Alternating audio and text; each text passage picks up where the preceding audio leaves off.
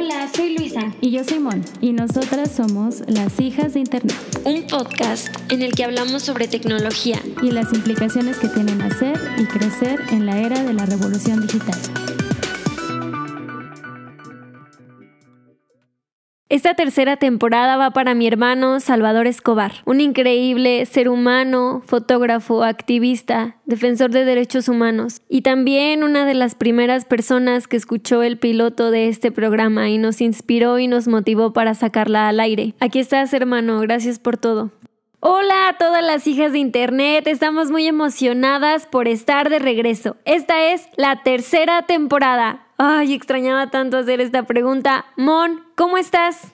Súper bien, Luisi. La verdad es que ya extrañaba muchísimo estar por aquí. ¿Y a ti qué tal? Mon, amiga, me da mucho gusto que estés bien. Y bueno, de este lado, pues aquí andamos echándole ganas. A mí me gusta pensar este episodio como un espacio de recapitulación de todo lo que ha pasado en este año, porque también cumplimos un año las hijas de Internet. Hijas de Internet surgió a raíz de estar encerradas en el confinamiento y de estas pláticas que teníamos Luisa y yo de cómo nos estaba afectando y cómo estaba cambiando nuestra dinámica y nuestras relaciones. Cada vez hacen falta más estos espacios de reflexión para pensar como cuál es nuestra relación con la tecnología y cómo queremos que sea esta relación. Así es, Mon. Por eso el tema de hoy eh, se llama autocuidado digital y vamos a hablar un poquito sobre algunas herramientas para nuestra vida hiperconectada. Mencionar también que el autocuidado digital tiene una dimensión individual, pero una muy importante que es la colectiva.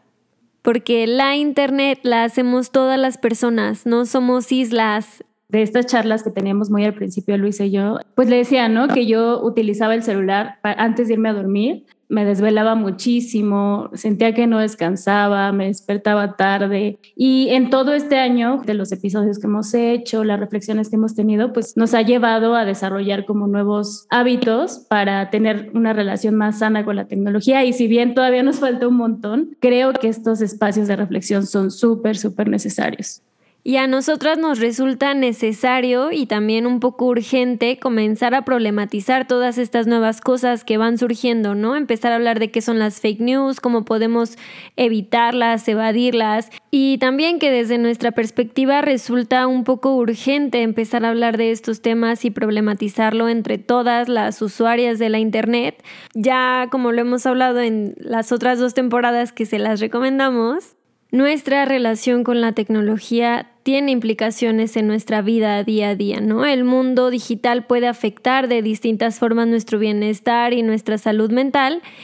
Eh, y por eso resulta urgente empezar a desarrollar nuevas herramientas que nos ayuden a navegar en la Internet y que esto no nos genere más estrés del que ya en medio de una pandemia existe. Porque, por ejemplo, la sobreexposición a tanta información puede afectarnos de formas negativas y podemos desarrollar problemas para dormir o para descansar, así como consecuencias físicas en nuestra vida, en nuestra postura. Y esto, más allá de que nosotras las contemos, pues es un ejercicio para que ustedes también se lo cuestionen en su vida diaria. Sí, justamente ahorita que hablabas de, de, esto, yo también digo entre broma y no que estoy en rehabilitación de TikTok los últimos meses sí me caché que me pasaba de que una hora, dos horas sin control, muy tarde, luego era como a las dos de la mañana viendo TikTok. Al final como recapitulando decía, bueno, pues ¿qué aprendiste de esta experiencia o qué te dejó? Pues obviamente nada. Y digo, es normal, ¿no? Porque como dices, Luisa, la pandemia no, no es nada fácil. Tener como estos momentos de distracción absoluta está bien, pero ya cuando está llegando a un nivel en el que te está quitando más de lo que te da, es cuando tenemos como que parar y reflexionar y decir, bueno, ¿qué estamos haciendo? Y bueno, justamente está este concepto del, del autocuidado digital, que no es más que el conjunto de acciones que podemos llevar a cabo cuando utilizamos nuestros dispositivos e Internet de forma consciente para promover nuestra salud física y nuestra salud emocional. ¿Y qué implica? Bueno, pues enfrentar estas dinámicas, sanar el cuerpo, la mente, prevenir desgastes, saber poner límites e incluso tomar un descanso de nuestras dinámicas en redes sociales. Se vuelve todo un reto, pues ya que nadie nos da instrucciones sobre cómo navegar en Internet, en la Internet, y qué bueno, qué bueno que nadie nos diga cómo hacerlo, pero es raro, por ejemplo, cuando abrimos una cuenta de Instagram que nos digan, oye, ¿aceptas ingresar a una red social que es sumamente adictiva? Mon, ¿tú tienes así alguna experiencia que digas, oh, ops, necesito un límite. Hace poquito fui a tramitar mi licencia y me hicieron un examen de la vista y cuando lo hice no veía nada, o sea, me di cuenta que mi visión se fregó muchísimo en este año, pero justamente es eso, o sea, mi trabajo está en, en internet, este proyecto que es como mi hobby está en internet, estoy todo el día sentada en la computadora. Justamente traemos como esta recapitulación de lo que hemos aprendido durante este año para nosotras sentir que tenemos el control sobre la tecnología y que la tecnología no tiene control sobre nosotras. Pues bueno, nos arrancamos con el primero en la dimensión individual, que es tener hábitos de ciberseguridad. En el segundo episodio de la primera temporada hablamos de lo importante que es desarrollar nuevos hábitos digitales para proteger nuestra seguridad en línea. Los básicos. Activar la verificación de dos pasos en todas nuestras cuentas, en nuestro Gmail, en nuestro Hotmail, en las redes sociales. Eh, usar contraseñas seguras en todas ellas, no repetirlas. Eh, usar frases largas que combinen letras, números, un asterisco por ahí. Eh, o también está la opción de tener un administrador de contraseñas que es muy útil. También les recomendamos nuestro episodio sobre privacidad digital con nuestras amigas de SocialTIC y nos dan también muy buenos tips sobre estos temas tip que puedo dar eh, que he aprendido en mi rehabilitación de TikTok es controlar el tiempo que pasamos en redes sociales. Y aquí yo he hecho varias cosas. Eh, una es activar las funciones de bienestar digital de mi celular. Eh, es decir, a las 11 de la noche ya se me pone todo el celular en blanco y negro y trato de no extender el tiempo. Y también eh, recomendamos las aplicaciones de manejo de tiempo, que son estas de self-control y que te ayudan como a, a poner bloqueos a tu pantalla para que no pases demasiado tiempo en ella. Y si quieren más tips de bienestar digital, no se pueden perder el episodio de bienestar digital de la temporada 1, en el que hablamos con nuestras amigas de Navega Segura y nos dieron grandes tips y grandes consejos para cuidar nuestro bienestar digital. Sígalas en sus redes sociales, también tienen un podcast en el que dan tips de ciberseguridad y de bienestar digital. Y aquí uno súper importante en esta vida loca que llevamos, eh, cuidar el descanso como si fuera oro, soltar, soltar estímulos a cierta hora antes de dormir, hacer un parón de móvil, de redes sociales ya una hora antes de, que vamos a ir a descansar, dejar las pantallas fuera de la cama Ay, amigas, yo sí les quiero contar que aquí es algo que no siempre lo logro porque tengo un problema que antes de dormirme, ya estoy en la cama y me pongo a checar el correo electrónico, principalmente el del trabajo. No tiene caso, ni siquiera contesto a esa hora, pero ay no, está muy mal, yo lo sé, yo lo sé, no sé por qué lo hago. Exacto, y nada más te vas a dormir con la ansiedad, ¿no? De todo lo que tienes que hacer. En ese sentido, yo también, que estaba muy preocupada porque había dejado de leer, como leía antes, y dije, ya nomás, o sea, mi rehabilitación de TikTok fue como una hora de TikTok diaria, y si se te acaba la hora, pues ya valiste.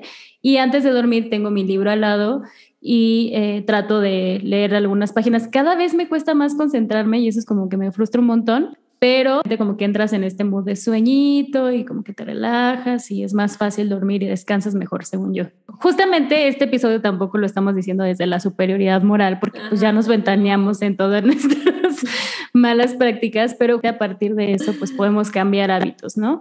Otra cosa que creo que es importante y que yo he empezado a hacer los últimos días es hacer ejercicio. Yo soy bien clavada en la computadora y puedo estar desde las 9 de la mañana en serio hasta las 9 de la noche y nada más parar para comer. Y obviamente eso a largo plazo pues no nos hace bien porque pues, somos seres humanos que tenemos que estar en movimiento y antes de estar encerrado, pues lo hacíamos, ¿no? Aunque sea el, tramo que íbamos al trabajo o a la escuela y regresar, etcétera. Y ahorita pues los incentivos están a que estemos sentadas mucho tiempo.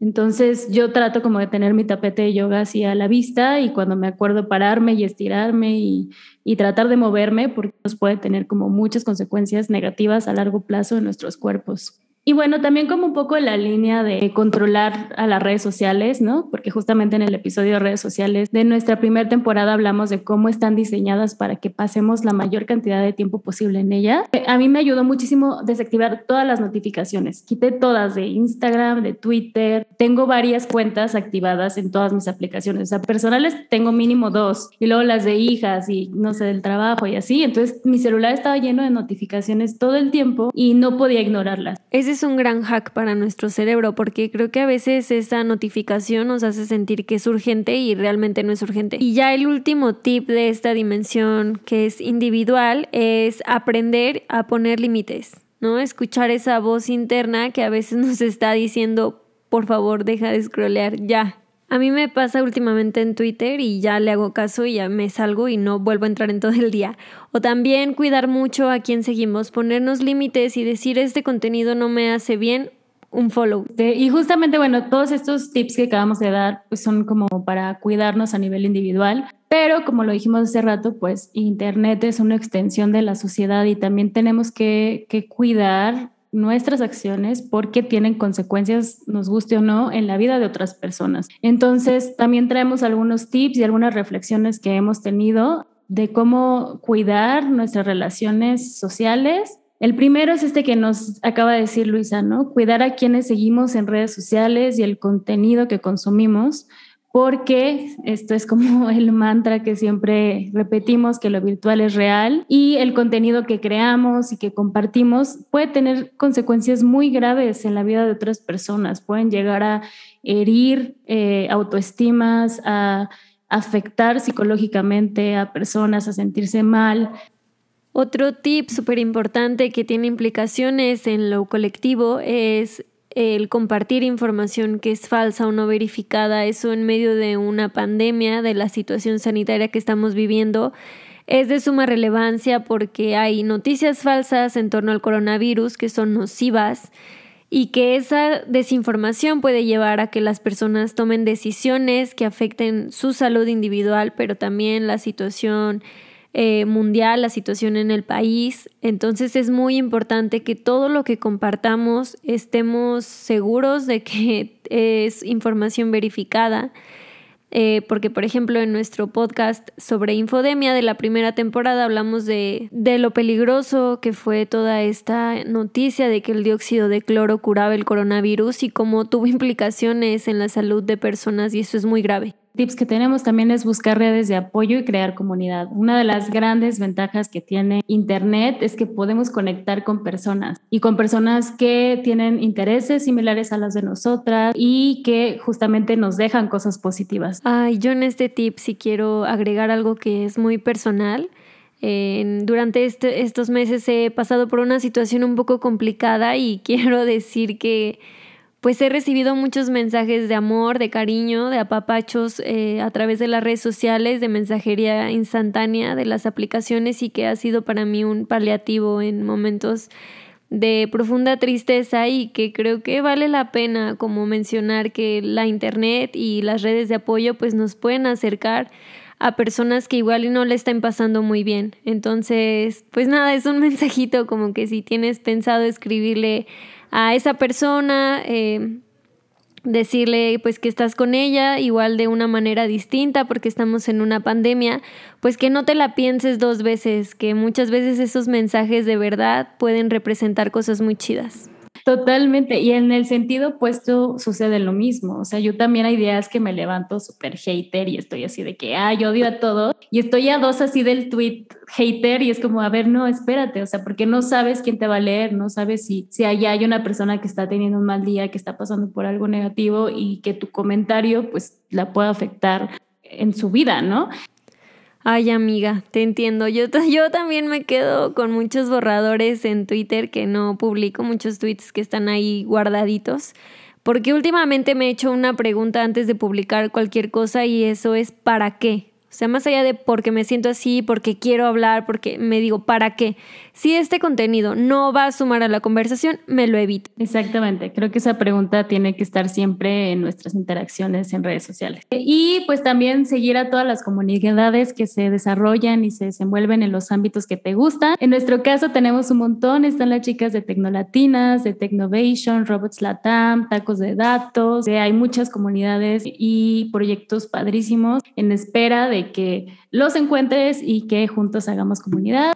Por otro lado, también está súper chido eh, seguir a comunidades que desde el respeto eh, hablen de posturas distintas a las de nosotros, porque bueno, eso contribuye a, no, a que nuestras redes sociales no sean una cámara de eco infinita. Eh, pero también, bueno, o sea, comunidades, organizaciones, colectivas que hablen desde el respeto, que no fomenten el odio. Estos fueron todos nuestros tips sobre autocuidado digital a nivel individual y colectivo. Porque estamos completamente seguras y creemos firmemente que el cuidado digital es un enfoque que potencia el bienestar, la creatividad y la interacción de las personas en la Internet. Nos invita a establecer una nueva relación con las tecnologías, con nuestras redes sociales, con las y con los demás. Creemos que el autocuidado puede convertir a la Internet en un instrumento gozoso de autoconocimiento y construcción colectiva. ¿Y tú, hija de Internet, cómo cuidas de ti misma y de tu comunidad en este mundo digital? Conversemos. Muchas gracias por acompañarnos. Recuerden que nos pueden encontrar en las redes sociales como Hijas de Internet y que en la caja de descripción del podcast dejaremos algunas referencias que utilizamos para el programa.